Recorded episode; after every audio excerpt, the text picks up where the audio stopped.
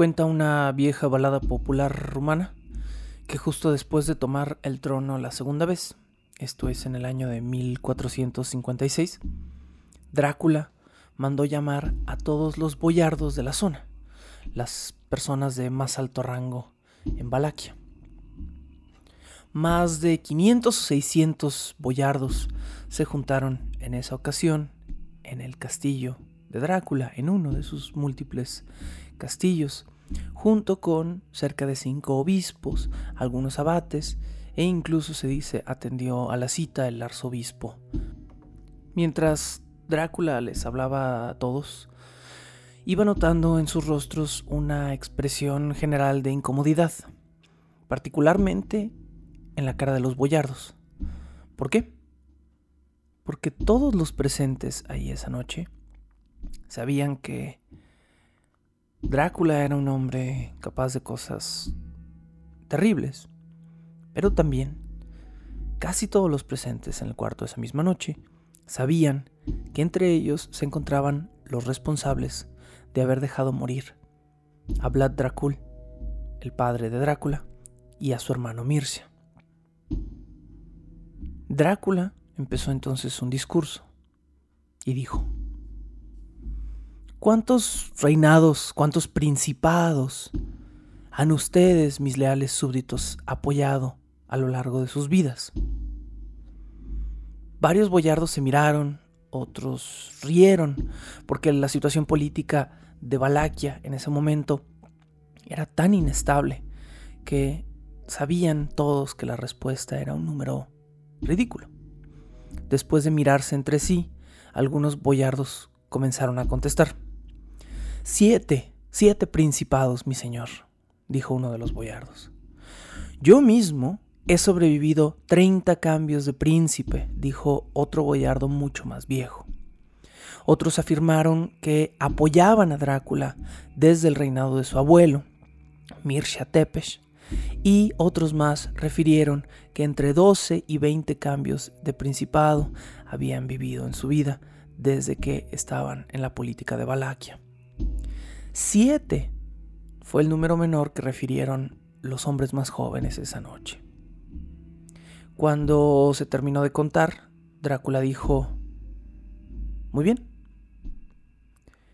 Y, sin más, dio una orden a sus hombres que de inmediato rodearon a la gran mayoría de los boyardos. Se dice que 500 boyardos fueron empalados esa misma noche en el castillo y en las zonas aledañas al castillo, junto con sus esposas, sus hijos y sus sirvientes. Los cuerpos agonizantes fueron dejados en los patios para ser comidos por las aves, y a los pocos boyardos fieles que Drácula consideró dejar vivos esa noche, les dio una lección muy sencilla y muy valiosa. No importa cuántos príncipes haya habido antes de mí. Lo que importa es que apoyen al príncipe que ahora está en el poder. Bienvenidos a un nuevo episodio de Bajo el Puente del Troll. Ya lo saben, esta extensión del Puente del Troll, el programa al aire en el 104.3 que se transmite todos los jueves eh, como parte del programa Punto 5. Estamos en el segundo episodio de una nueva temporada de Bajo el Puente del Troll. En busca del príncipe dragón es el nombre de esta temporada. Y por supuesto que este episodio es uno intenso. Es muy posible, por cuestiones de extensión, que el contenido de este episodio se parta en dos episodios de 45-50 minutos en vez de ser un episodio gigantesco de hora y media, porque es incómodo producir a esa escala y es incómodo escuchar a esa escala y prefiero hacerlo de esta manera. Todavía estoy considerando mm, si voy o no a partir este contenido o si simplemente se va a editar, pero lo más probable es que el tema que hablemos hoy no culmine, sino hasta el siguiente podcast. ¿Cuál es ese tema? ¿De qué se trata el episodio de esta ocasión? Bueno, como habíamos prometido en el episodio anterior, vamos a hablar de la campaña que hizo Drácula contra los turcos. Este es el motivo, esta campaña, esta guerra, es el verdadero motivo por el cual Drácula se consagra frente a toda Rumania o la actual Rumania como un supuesto eh, líder político valiente que arriesgó su vida para darle una independencia a Rumania. Verdades y mentiras en esta afirmación y es precisamente de lo que va a tratar el episodio de hoy. ¿Por qué? Porque Drácula, con esta pequeña anécdota con la que he decidido iniciar el día de hoy, Drácula es ante todo una figura sangrienta en la historia de su país. Reinó Valaquia en tres ocasiones separadas, Drácula. En 1448, durante un periodo brevísimo, me parece que fue menos de un año. En 1456, que es en la ocasión en la que sucede el incidente que acabamos de relatar. Eh, incidente no, homicidio en masa. Y eh, una última vez reina en 1476, que también es un periodo breve, porque casi inmediatamente después muere. Eh, de hecho, muere el mismo año, en 1476, Drácula. Y, como dato curioso, su cuerpo es enterrado en la isla monasterio de Snagov. Mm, antes de que empiecen a hacer sus maletas y de que digan vamos a hacer una peregrinación para visitar la tumba del famoso Drácula, hagan una pausa porque más adelante en la temporada hablaremos de esto, pero su cuerpo ya no se encuentra ahí. Ese es otro tema. Antes de reinar Valaquia en, esta segunda ocasión, eh, eh, perdón, en esta tercera ocasión en la que muere en 1476, Drácula lideró la más feroz batalla que Valaquia vio en toda su historia y fue la batalla contra la invasión turca. Eh, las, todas las colonias griegas estaban siendo atacadas por los turcos, los griegos ortodoxos, eh, católicos, bueno, cristianos ortodoxos, eh, fervientes contra los musulmanes turcos. Esa era la, la gran crella política y religiosa. En esa batalla, en la, batalla contra los turcos, la leyenda militar y política de Drácula se intensifica exponencialmente. Eh, Drácula sí hizo cosas que son militarmente sorprendentes. Aquí es donde reside esta especie de mm, admiración-odio dual que la gente siente hacia esta figura histórica. Drácula hizo cosas increíbles desde una perspectiva de eh, planeación y estrategia e hizo cosas asquerosas desde una perspectiva humana.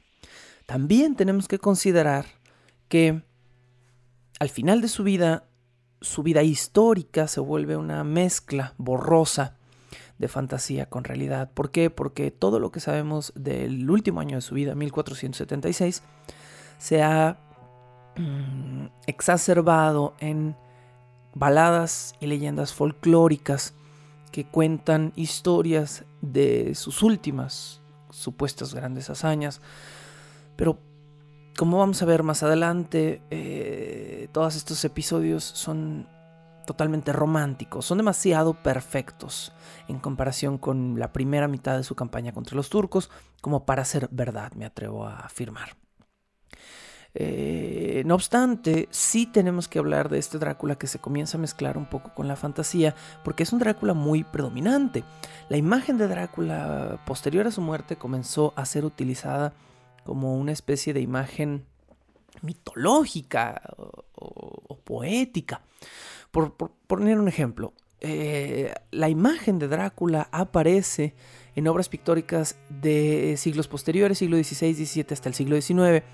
Hay un ejemplo que es el martirio de San Andrés. El martirio de San Andrés es una pintura muy famosa donde pues, se puede ver lo, dicho, a San Andrés siendo martirizado en una cruz. Eh, lo curioso es que si uno se fija en el cuadro, el príncipe Balaco, el señor Drácula, aparece en la pintura en la esquina izquierda superior, eh, presenciando muy tranquilamente, con una cara muy estoica, una escena de tortura. Eh, y, el pintor que realiza esta obra al parecer quería utilizarlo como una especie de manifestación de representación del demonio. Entonces la, figura mitológica de Drácula eh, de repente se solapa de manera muy agresiva con la figura histórica. Eh, por supuesto que esto no está carente de una carga política. ¿A qué me refiero? La pintura que menciono, el martirio de San Andrés, eh, seguramente fue pintada por un sajón cristiano. ¿Por qué?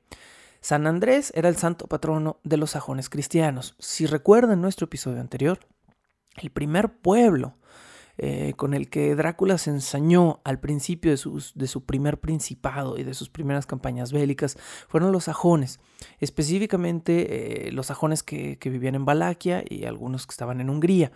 Entonces, eh, no, no, está falto de una carga o de una crítica política el hecho de que un sajón ponga al patrón, al santo patrono de los, pues de, todos los sajones cristianos, y ponga a Drácula como la, la manifestación, la representación del demonio. Entonces, desde su primer ascenso al trono, Drácula ya era una figura de sangre. Eh, más adelante, conforme más se romantiza la figura de Drácula, el folclore romano va a intentar justificar las atrocidades, sobre todo las atrocidades iniciales eh, de Drácula al tomar poder en las primeras ocasiones, y lo quieren reimaginar como una especie de Robin Hood balaco. Me da mucha risa a mí esto, porque lees el por qué lo tratan de justificar y dices, no, o sea, no, lo siento, o sea, lo siento, lo siento, están tratando de santificar a un demonio realmente, ¿no? Eh, es, muy extraño, ¿no? Las, los relatos folclóricos que tratan de hacer eso son relatos que dicen que Drácula atacaba a los boyardos ricos, como acabamos de ver en, la pequeña historia con la que iniciamos el día de hoy, y le daba eh, todo lo que le quitaba a los boyardos ricos a las masas. No, la, la realidad de lo que le hizo a los Balcanes el señor Drácula es muy distinta. Lo repito, Drácula sí era un guerrero increíble, un estratega arriesgado y original, pero nunca, nunca, nunca, nunca, y que les quede bien claro a, a quienes romantizan esta figura, Nunca fue un protector de los desvalidos, ni un aliado de las masas eh, necesitadas, jamás. Jamás. En algunos pueblos, en algunos pueblos se dieron fenómenos que lo hacían parecer así. ¿Cómo? El caso que citamos en el principio de este episodio, Drácula juntando un montón de gente rica y matándola no se traducía en que después él repartiera el oro y el dinero hacia los pobres. Lo que sí sucedía es que en algunos de los poblados en los que Drácula llevó campaña bélica, convenció a los campesinos y a los labradores de atacar a sus amos, a sus boyardos locales, para propio beneficio militar. Y cuando la gente, digamos, de clase baja o media baja en su contexto, los campesinos, los labradores, le hacían caso en estas campañas, Drácula a veces sí era dado a recompensarlos. Esto es lo que genera esta imagen totalmente falsa de Drácula como el Robin Hood de los balacos. El resto del tiempo, el resto del tiempo y, y en gran parte en su campaña contra los turcos, Drácula atacó a centenares, a miles quizá, de sus propios ciudadanos. Eh, balacos, sajones, rumanos, húngaros, todos sufrieron bajo su mandato cuando él necesitaba tomar una decisión estratégica militar. Si estabas en su camino, si tu pueblo entero era un impedimento para él llevar a cabo una campaña de guerrilla, estabas fuera de la imagen, desaparecías en ese momento. Iba a mandar a miles de eh, caballeros armados a destruir tu poblado. Esa es la, realidad con Drácula. Drácula entonces empieza a generarse una imagen donde es más conocido por ser un destructor que un conquistador. Y esto también trata de taparlo, ¿no? Drácula, Drácula, eh, en gran parte de su vida y de sus campañas políticas, hacía cosas horribles y luego trataba de taparlas con ciertos actos. Lo veremos, veremos esta hipocresía en la destrucción de poblados y veremos esta hipocresía en eh, sus relaciones íntimas de cierta manera. Le, le, voy a dedicar muy poco tiempo a esto, aunque sí hay un par de puntos muy interesantes con algunas de sus esposas. Pero Drácula era hipócrita también en ese sentido. ¿A qué me refiero con, la parte de la destrucción, construcción? Bueno, destruía pueblos enteros Drácula, pero de repente decía voy a invertir un montón de dinero para construir 10 monasterios. Y en esos monasterios puede ir la gente, puede eh, meter a sus hijos y, y puede ocultarse o protegerse durante la guerra. Miren qué bueno soy. Pero yo destruí los poblados por los cuales estos 10 monasterios son necesarios. Entonces mmm, era una actitud totalmente hipócrita. Eh, dentro de esta misma movida política, vamos a llamarla, eh, esto también era una forma de mostrarle a la Orden del Dragón que le estaba cumpliendo su deber.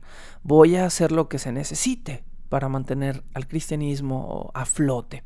Y entonces la Orden del Dragón veía que él estaba haciendo guerra, pero al mismo tiempo estaba construyendo monasterios, eh, y, lo alababan por ello. A pesar de haber sido también una figura, vamos a decir, medianamente controversial en lo que hizo con la Orden del Dragón. Eso también lo veremos ahorita que empecemos a hablar de la campaña. Eh, ¿Construyó castillos? ¿Drácula tiene castillos? ¿Existe? Debemos preguntarnos, ¿un verdadero castillo de Drácula construido por él? Sí y no y sí. Eh, también es una pregunta un poquito complicada. Tiene su famoso castillo, el, es decir, el verdadero castillo de Drácula. Si es que hay un verdadero castillo Drácula en algún lugar de Valaquia, eh, en algún lugar más allá del paso del Borgo. Sí, existe un castillo en Arges, eh, que fue una de las pocas propiedades construidas por el mismo Drácula, establecidas por él cerca de la capital. Hice un Google Maps actual. Las ruinas del castillo de Arges en la actualidad quedan a, eh, por carretera, no, no a línea directa, es decir, no a vuelo de pájaro sino por carretera. Quedan a cerca de 108 kilómetros de Tirgoviste. Eh, Tirgoviste, recordemos, fue la capital instituida por Drácula en su momento. Entonces, el castillo de Arges fue un intento por construir lo más cerca posible de la capital, pero también en una zona donde él pudiera protegerse con, esta propiedad, con este castillo. Hoy en día, no sobra decirlo, el castillo de Arges está en ruinas y se considera eh, el verdadero castillo de Drácula, pero al mismo tiempo no es el que le enseñan a los turistas porque se considera feo.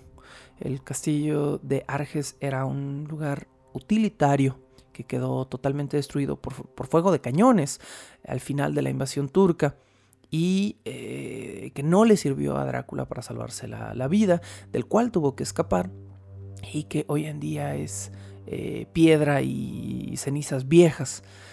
Y no sé, aún así, díganme si con toda esa historia no les parece atractivo como para algún día verlo con sus propios ojos.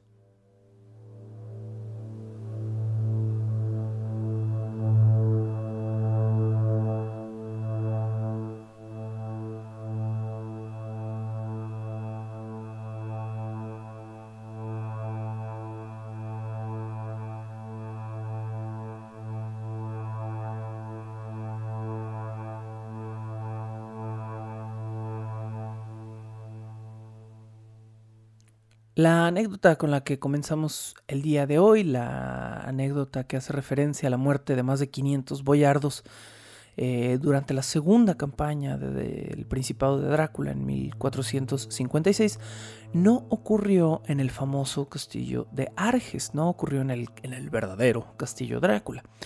Eh, ocurrió en el castillo de su abuelo, el abuelo de Drácula, Mircea el Viejo, así llamado. Recordemos que todos los Tepesh, todos los, todos los eh, miembros de la familia de Drácula tenían apodos que se convertían eventualmente en parte de su nombre.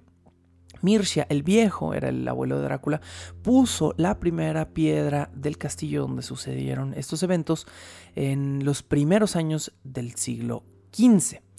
Eh, este, este, mismo castillo está en Tirgoviste, en la capital, y también se encuentra en ruinas, al igual que el castillo de Arges, el famoso castillo Drácula. Pero parece que las ruinas del castillo de Tirgoviste son mm, un poco menos decepcionantes, vamos a decirlo de esa manera. Yo solo he podido ver fotografías ¿no? de los castillos en ruinas. Eh, y el castillo de Tirgoviste sí, sí, sí da un dejo más espectacular. Bueno, eh, lo que sí sabemos de este castillo es que su sótano, donde se cree se guardaban los mejores vinos de toda la región valaca en algún momento, tenía algunas mm, adiciones arquitectónicas interesantes. Por ejemplo, se han encontrado restos de una prisión y de una cámara de tortura donde no solo el viejo abuelo Mircea, sino eh, Vlad Tepe II y eh, Drácula mismo torturaron probablemente, mataron, pero también en ese castillo recibieron sus más grandes honores. Fue en el castillo del abuelo de Drácula, Mircea el Viejo, el castillo de Tirgoviste, donde fueron investidos los tres, las tres generaciones eh, como príncipes en ceremonias religiosas y donde fueron probablemente también ordenados eh, como parte de la Orden del Dragón. Entonces es el castillo del abuelo de Drácula, el castillo de Tirgoviste, es una de las edificaciones más importantes, digamos, en, en la historia de Drácula. Bueno. Y pues como allí pasó gran parte de su segunda campaña antes de la invasión de los turcos, también ahí sucedieron otras cosas horrorosas. Eh, fue precisamente en el castillo de Mircea el Viejo, donde en una ocasión Drácula mandó llamar a un contingente turco que lo visitaba para rendirle pleitesía y mantener cordiales las relaciones todavía entre los turcos. ¿Qué es lo que pasaba aquí? Aquí esto requiere un cachito de explicación antes de que cuente esta anécdota. Los cristianos y los turcos, o los cristianos y los musulmanes, estaban en guerra. Las colonias griegas ortodoxas, es decir, todo lo que sería hoy un buen cacho de Europa central y una parte de Europa oriental,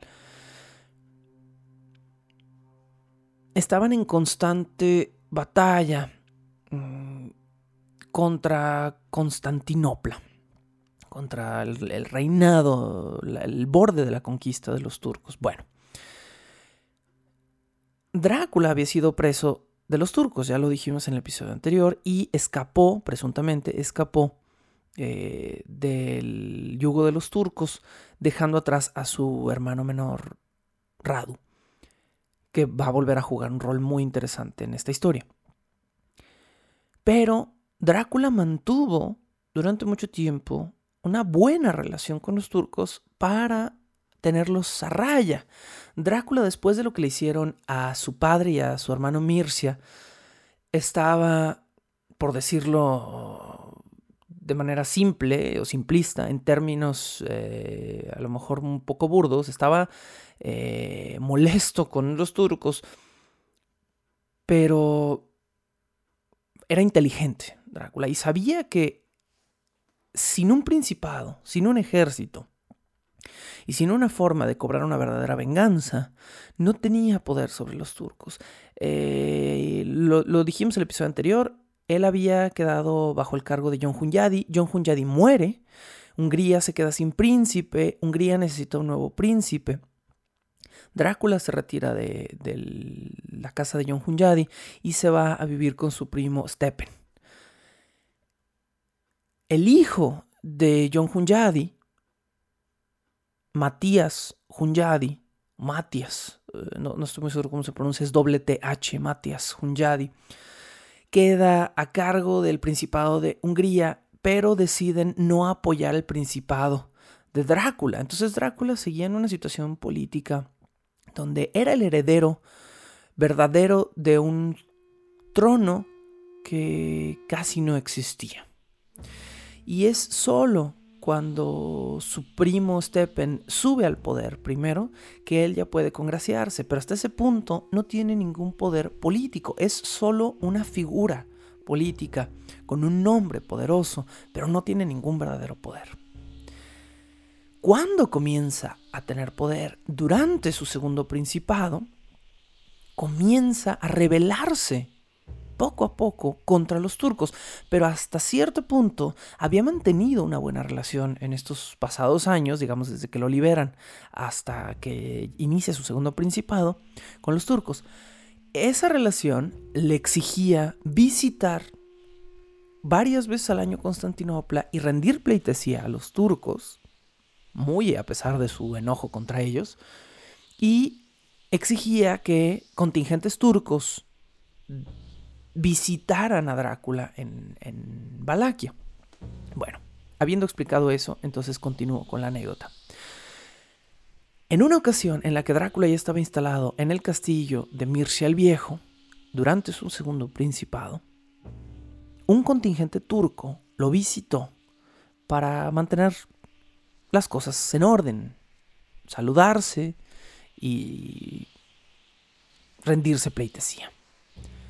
Cuando los hombres del sultán Mehmed II, por supuesto, saludaron a Drácula en esa ocasión, Drácula, por primera vez, les pidió algo que él sabía que no iban a hacer. Les dijo que todos se desnudaran la cabeza, se quitaran sus turbantes frente a él, porque ahora él era un príncipe y exigía respeto. Pero los hombres de Mehmed II no quisieron desnudarse la cabeza. Para ellos, culturalmente, esa era una falta de respeto. Drácula les dijo, ¿por qué no se desnudan la cabeza frente a mí? Y ellos le contestaron, queremos respetar las costumbres de nuestro país.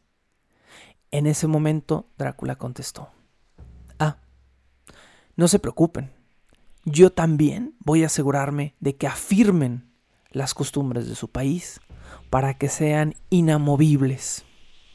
Y por supuesto que la frase está cargada de un sentido siniestro. Inmediatamente los hombres de Drácula apresaron al contingente turco y Drácula ordenó que en ese momento le clavaran a los hombres la tela de sus turbantes con clavos de hierro al cráneo.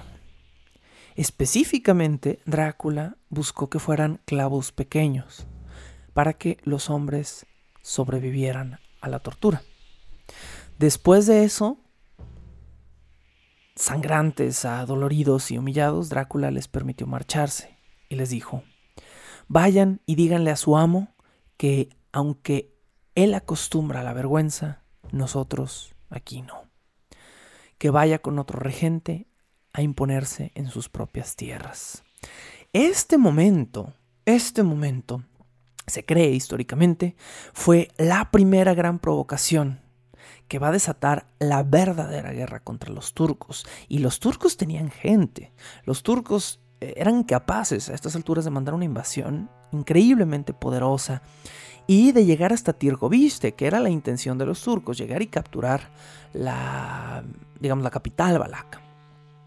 En septiembre de 1458 eh, hay un episodio más o menos parecido, y si no me estoy equivocando, esto es, sí, es dos años eh, entrado el, segundo principado de, Drácula, ¿no? 56, 58, sí.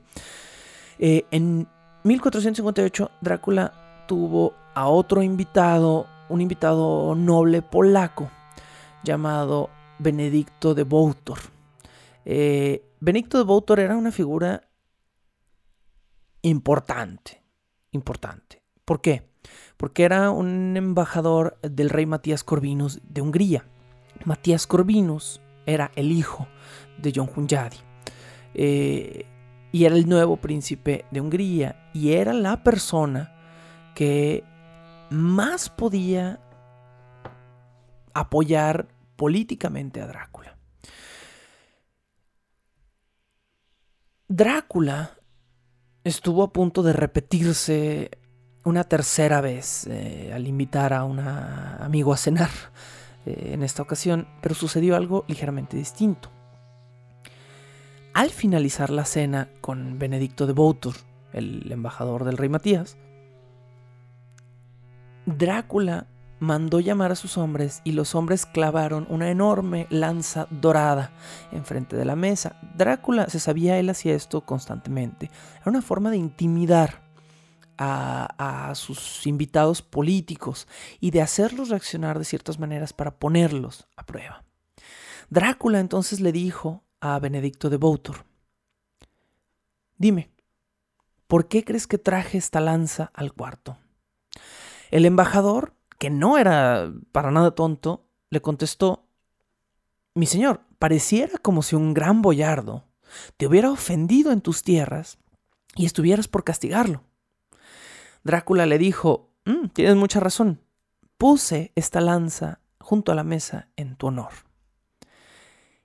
Y velozmente el embajador le replicó, Mi señor, si de alguna forma he sido responsable por algo que provoque mi muerte, haga usted lo que quiera, porque no conozco mejor juez en estas tierras que usted, y yo sería el único responsable de mi propia muerte. Drácula se botó de la risa, nos dice la leyenda. Eh, murió de risa y aplaudió, y muy entretenido y halagado le contestó al embajador y le dijo, con cualquier otra respuesta, menos con la que diste, te hubiera empalado en el acto. En vez de asesinar a este poderoso embajador que venía directamente a fortalecer las relaciones con Matías Curvinus, que no eran muy buenas después de la muerte de John Hunyadi, no entiendo enteramente por qué, pero bueno, eh, Drácula dejó ir a Benedicto de Boutor con regalos y riquezas de vuelta con, eh, con el rey Matías. movimiento brillante político de Drácula o verdadera diplomacia y suerte de parte del embajador. No lo sé. ¿Por qué no lo sé? Eh, Drácula necesitaba congraciarse con Matías Corvinus, Matías, lo repetimos, era el hijo de John Hunyadi. Drácula había sido como un hijo para John Hunyadi en los últimos cuatro o cinco años de su vida y John Hunyadi le había enseñado todo lo que sabía valioso de estrategia militar. No sé si entre Matías Corvinus y Drácula había un celo paternal, de alguna manera. Matías a lo mejor se sentía como que eh, Drácula le había quitado algún lugar, no sé. Lo que sí es cierto es que después de la muerte de John Hunyadi, Matías Corvinus no favorecía a Drácula, ya lo dijimos, él no optó, no votó, digamos, no, no era una votación, pues, pero él no estaba apoyando el principado de Drácula, a pesar de que eh, Hungría y Valaquia en ese momento eran naciones hermanas. Entonces, no sabemos por qué fue realmente, históricamente, políticamente, que Drácula dejó vivo a este embajador pero sí sabemos que fue uno de los pocos embajadores. No sabemos si verdaderamente el embajador actuó o respondió tal y como dice esta leyenda, y Drácula por eso lo deja vivo, o si la leyenda nace a partir de que Drácula, muy inteligentemente, necesitaba dejar vivo a este hombre para poder salvar su propio pellejo después.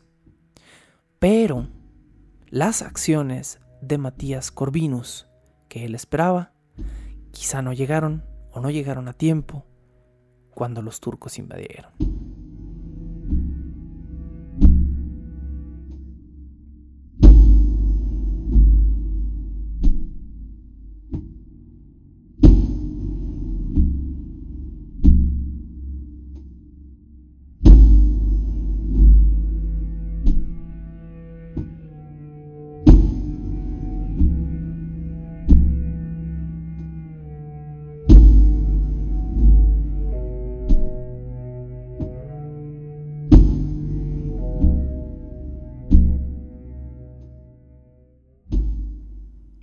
Antes de entrar de lleno al inicio de la campaña, de la gran campaña militar de Drácula contra los turcos, me gustaría tocar un pequeño punto parentético que me parece interesante, que es eh, la imagen, la visión de un Drácula romántico, de un Drácula romántico amoroso, me refiero. Ya cubrimos en gran parte la idea de que Drácula no era un buen tipo. Eh, era un conquistador temible, era un líder político sanguinario, era un hombre que estaba más interesado en el valor del Estado balaco que en sus habitantes. Pero ¿qué hay de la imagen que nos deja Francis Ford Coppola al inicio de la adaptación fílmica de Drácula en 1992? ¿Qué es lo que pasa con el Drácula de Francis Ford Coppola? A diferencia del libro de la novela de Bram Stoker de Drácula, la novela de Bram Stoker de Drácula comienza como va. Comienza con Jonathan Harker y sus cartas y su viaje al Paso del Borgo y esta idea de que deja a Mina para irse a, hacer un... básicamente el cierre de la venta de una serie de casas en Inglaterra. Es el inicio de la trama en la novela de Drácula. Así no comienza la famosa Drácula de Bram Stoker de 1992.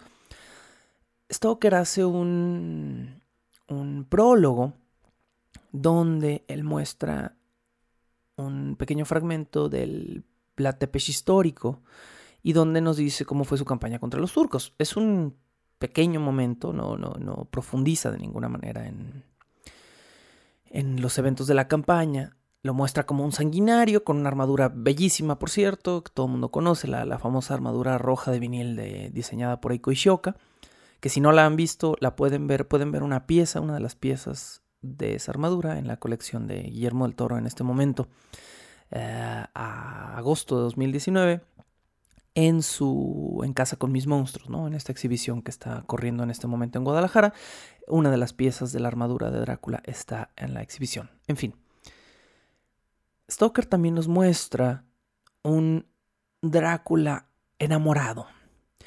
Enamorado de su esposa Elisabetta, la cual es engañada por los turcos para creer que él muere y ella se suicida y viene toda esta idea romántica de Drácula. ¿Qué tan cierto es? Bueno, hay un par de cosas ciertas, pero también hay grandes mentiras, como en toda la historia de Drácula. Cierto es que Drácula sí estuvo casado. No, no fielmente con una sola mujer y no, no solo en una ocasión. Drácula tuvo más de una esposa. Se cree que las relaciones con sus esposas no eran particularmente satisfactorias. Drácula se sabe tuvo una gran cantidad de amantes que también le eran irrelevantes, excepto en cuanto a herederos. Drácula tuvo un hijo, hasta donde yo sé, creo que solo es uno, y no fue con una de sus esposas, fue con una de sus amantes. Entonces, eh, quizá la mujer más importante de su vida, en términos patriarcales, fue la mujer que le dio un hijo para continuar la estirpe de los Tepesh. Eh, pero Drácula no era un hombre particularmente amoroso con sus parejas. Se cree, se dice, históricamente que estuvo enamorado al menos una vez. En 1448, después de escapar eh, con los turcos, durante su estancia, durante el periodo en el que lo recibe su primo Stepen, que decíamos se convierte en su primer gran amigo, este es el periodo verdaderamente romántico de Drácula, y me refiero ahora sí romántico en el sentido estricto de la palabra. Es el sentido, digo, perdón, es el periodo adolescente, mm, enamoradizo, más poético a lo mejor en la vida de Drácula. Cuando él sale de prisión, tiene toda esta reflexión, tiene toda esta idea de venganza, eh, con lo que acaba de pasar con su padre y con su hermano, conoce a su primer gran amigo, que al mismo tiempo es su primo, que lo apoya políticamente, que lo rescata. Y en este lapso se cree que él se enamoró durante un tiempo de una de sus amantes, pero no se casó con ella, No era una persona de abolengo, al parecer no se conoce su nombre y no tuvo descendencia con ella. Entonces, por lo tanto, en términos históricos, no llegó a las baladas folclóricas de Valaquia. Lo que sí llegó múltiples veces es el hecho, y esto incluso existe en baladas, en canciones folclóricas, de que Drácula buscaba amantes en casas de prostitución, en los pueblos a los que sitiaba, atacaba o en los que dormía. Esto sí llegó a la leyenda. Eh, constantemente al parecer buscaba prostíbulos. Muchas de sus amantes recurrentes salieron de estos lugares y eh, Drácula sí tuvo relaciones duraderas con algunas de estas mujeres. Relaciones duraderas, pero riesgosas. Al parecer amar a Drácula era un deporte de riesgo, porque según estas mismas baladas y leyendas, más de una de sus amantes murió de forma desagradable, por decirlo menos. Eh, por ejemplo, basta un botón, es un feo, feo botón. Eh, a una de sus amantes que lo engañó, es decir, él, ah, pues a pesar de, de a lo mejor haber sido una prostituta, la sacó de un prostíbulo, se convirtió en su amante y ella al parecer tuvo una relación con otro hombre en algún momento en el que también estaba teniendo relaciones con Drácula. Y Drácula no respondió muy bien a esto, así que eh, le cortó la vulva y luego la empaló por el sexo. Eh, no es la única mujer con una muerte terrible en la vida de Drácula. La segunda esposa de Drácula también tendrá un final oscuro, pero esto es más interesante si lo relatamos al final de la batalla con los turcos. A pesar de esto, esto es la última nota que quiero dar antes de cerrar esta, esta como introducción a la, campaña contra los turcos, hablar de los motivos por los cuales se dio la invasión de los turcos y de quién era este príncipe en el momento en el que Mehmed II lo, lo ataca y lo reta política y militarmente. Bueno, una cosa que quiero aclarar aquí, a pesar de toda la soledad, el sexo, la promiscuidad de Drácula, Drácula era hipócrita. Y Drácula era cuidadoso de rodearse de sacerdotes, de abates, de confesores, de todo tipo de hombres presuntamente píos, específicamente gente de la misma orden del dragón, y Drácula invertía sus horas. Las horas que invertía divirtiéndose de noche, también las invertía de día en golpes de pecho, en iglesias, en conventos, recibiendo constantemente sacramentos y reforzando su relación con la Orden del Dragón, su relación con el cristianismo ortodoxo griego y específicamente con algunas órdenes monásticas eh, dentro de los múltiples monasterios que Drácula eh, levantó. Levantó monasterios, por ejemplo, para los franciscanos y utilizaba eventualmente estos monasterios como anclas eh, políticas, estratégicas, a las cuales eh, eran lugares que podía mostrar políticamente, pero que militarmente podía utilizar en caso de un escape o de una invasión como fortalezas. Esta onda de estar erigiendo eh, monasterios no era gratis. Así que Drácula era un hombre que por las noches le pedía a sus soldados que dibujaran patrones geométricos bonitos con los cadáveres empalados de sus enemigos. Eh, llevaba a cabo festines y orgías que, por cierto, el mismo Marqués de Sade menciona como inspiradores. Y luego pasaba sus mañanas levantando monasterios, codeándose con sacerdotes, abats y confesores. Muchas cosas que los políticos al parecer siguen haciendo. Inicia entonces la campaña contra los turcos. Eh, Drácula, viendo las provocaciones en la ocasión que mencionamos, cuando, cuando mandó clavar los, turbantes de los emisarios de Mehmed II, Drácula reta a Mehmed y además, y además desobedece eh, la costumbre que eh, presuntamente había, lo había mantenido en, buenos términos con, los turcos, que era visitar al sultán de Constantinopla constantemente en el año. Drácula entonces reta, al hacer esto, reta directamente a Mehmed II. Y eh, Mehmed II no, no queda muy, muy contento con esto, pero, pero además, durante el otoño del año de 1462, Drácula va a verdaderamente cruzar la barrera y va a tratar de atacar a los turcos. Y aquí es donde comienza este cachito de historia. Hoy solo veremos esta introducción y cerraremos en el episodio siguiente ya con toda la campaña que es fascinante y a la cual le quise como dedicar un bloque completo, pero también había que dar todo este preámbulo antes, ¿no? Entonces, bueno. Eh, ya lo dijimos mm, en general, pero voy a volver a dar como el, cierre del contexto. John Hunyadi muere.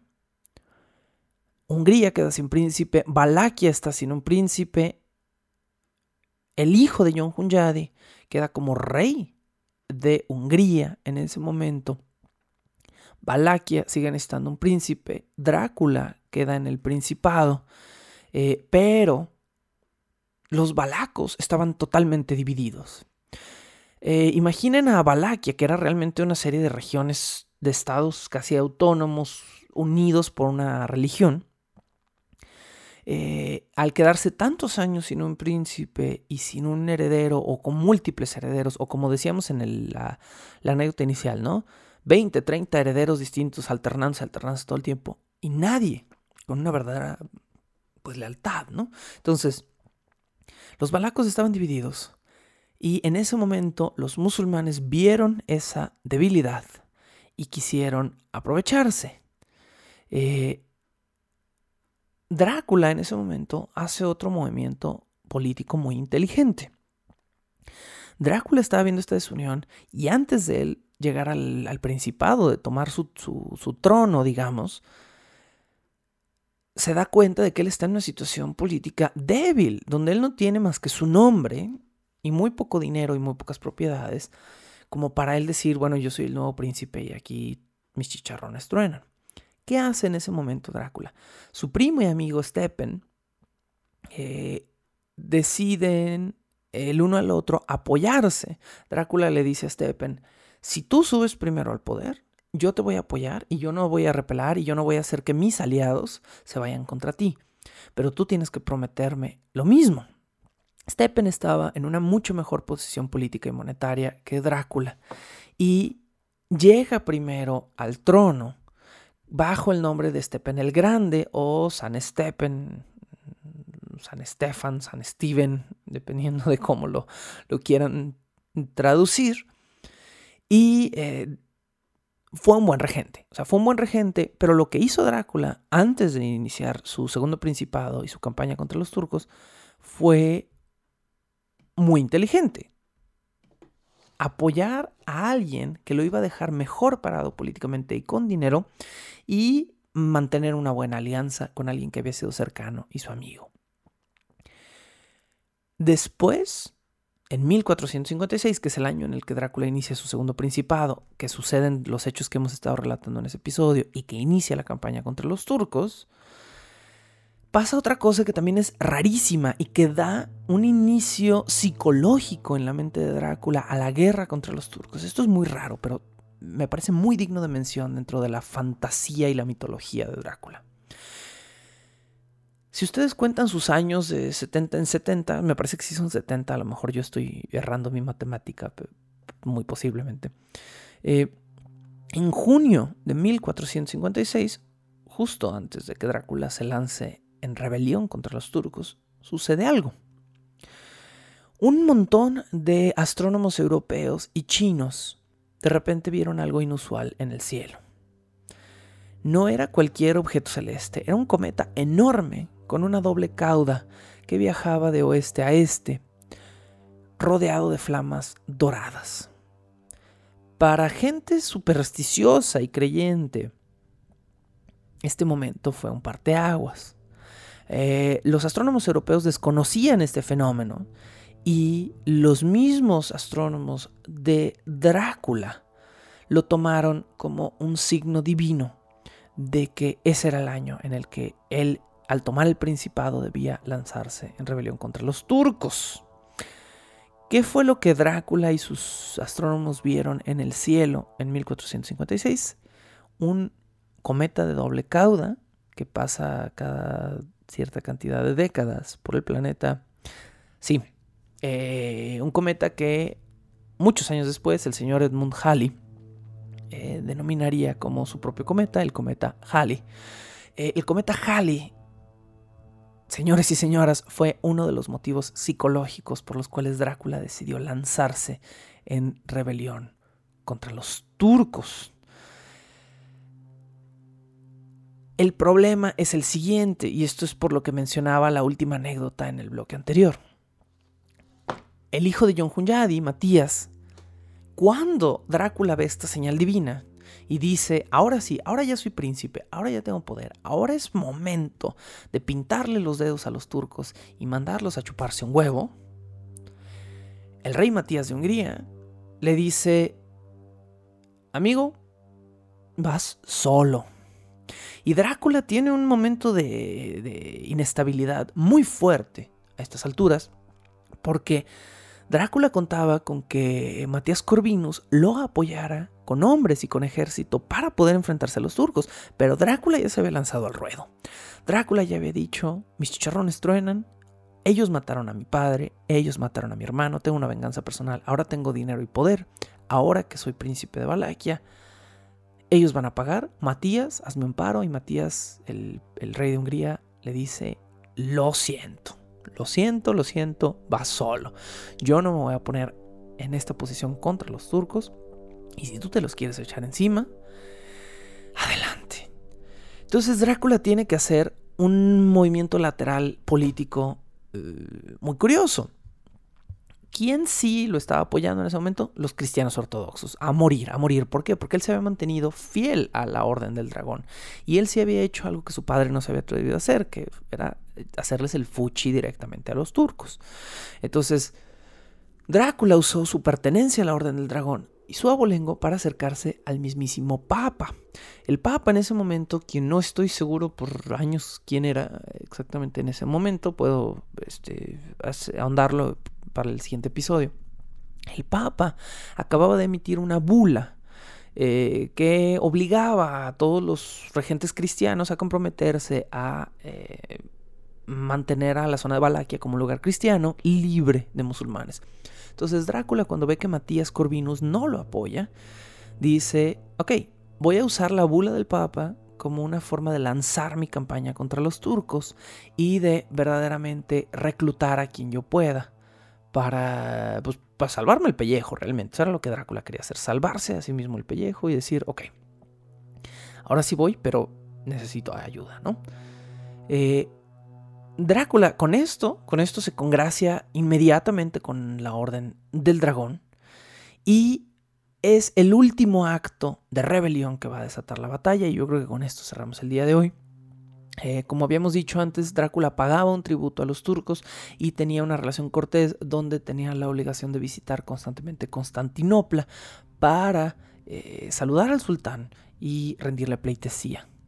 Pero en septiembre de 1456, eh, Drácula urdió un plan distinto. Como sabía que tenía una buena relación con los turcos, quiso utilizarla, pero en ese momento los turcos le recordaron un pequeño detalle. Radu, Radu el Hermoso, su hermano menor, ahora era su aliado, es decir, ahora era aliado de los turcos. Y cualquier cosa rarilla que Drácula intentara en su siguiente visita, quizá le iba a costar la vida a su hermano menor. Ya habían comenzado, como dijimos en el episodio anterior, los rumores de que Mehmed II y Radu el Hermoso eran amantes. Entonces Drácula tenía un conflicto enorme. Estaba pensando seriamente marchar a Constantinopla y utilizar su supuesta alianza con los turcos para matar a Mehmed II. Pero Mehmed II ya se la solía y tomó la ocasión para recordarle, oye, ¿te acuerdas de tu hermanito? El que está muy bonito. Ah, pues aquí va a estar con nosotros cuando tú te presentes en caso de que se te ocurra algo. ¿Qué iba a hacer Drácula? ¿Qué iba a hacer en ese momento? Drácula aceptó la oferta de ver a Mehmed II una vez más. Una vez más, solo una vez más pero hizo trampa. Los turcos ya sabían que si él iba, y ya siendo príncipe de Valaquia y habiendo pedido apoyo a, Matías Corvinos, Drácula ya estaba planeando algo. Drácula ya había faltado a varios tributos y a varias de las reuniones que tenía con Mehmed II en Constantinopla. Los turcos le dijeron, tienes una última oportunidad de venir rendir pleitesía y mantener las relaciones amables que has tenido con nosotros. Pero Drácula también se olía que eso era una trampa. Entonces, Drácula aceptó ir con todo y la, doble amenaza de Mehmed II y de Rado el Hermoso, o sea, de, que iban a matar a su hermano a lo mejor, y sabía que los turcos le iban a, a querer este, hacer una emboscada. Y dicho y hecho, había una emboscada tendida para Drácula. Un hombre griego llamado Tomás Catabolinos eh, y un jefe turco muy famoso llamado Hamza Pasha estaban, eh, digamos, eran, eran los emisarios destinados a reunirse con Drácula, pero estos dos hombres eran eh, guerreros muy feroces, líderes militares muy poderosos. Y Drácula se dio cuenta, dijo, si me paro en medio de estos dos fulanos, me van a matar, me van a cortar el pescuezo, me van a meter a prisión, algo van a hacer. Así que eh, lo que sucedió a continuación nos lo cuenta Drácula de primera mano en una carta que él envió a Matías Corvinus, al hijo de John Hunyadi, con la nueva, o sea, con, la intención constante de seguirse congraciando con él a ver si, le enviaba tropas. Bueno, eh, leo el fragmento de la carta y con esto muy probablemente cerramos el día de hoy. Enterado del engaño de los turcos, fui yo quien capturó a Hamza Pasha cerca de la fortaleza de Gyurgyu. Mientras los turcos abrían la puerta de la fortaleza para dejar pasar a sus propios hombres, mis soldados se mezclaron entre los otros, entraron a la fortaleza y mataron a los hombres de Pasha. Abrieron la ciudad que después conquistamos y luego quemamos la ciudad completa. Este inicio de, la guerra es fascinante, ¿no? Es, me recuerda muchísimo a Corazón Valiente en la versión de Mel Gibson, donde él va a hacer una alianza con Robert de Bruce y el padre de Robert de Bruce lo traiciona y hay como una doble traición en una junta militar.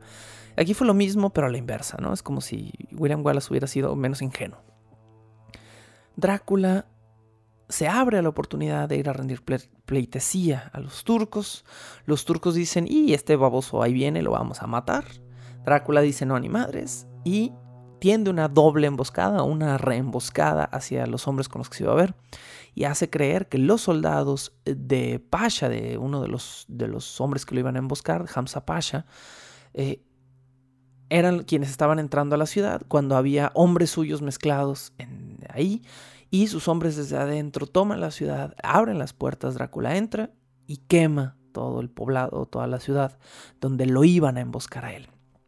Esta, esta es la verdadera flecha que incendió el granero, esta es la verdadera declaración de guerra de Drácula contra los turcos. Drácula continúa en esa carta y cierra diciendo, matamos 23.884 turcos y búlgaros, eso sin contar los de las casas que quemamos y que no murieron por mano de nuestros soldados.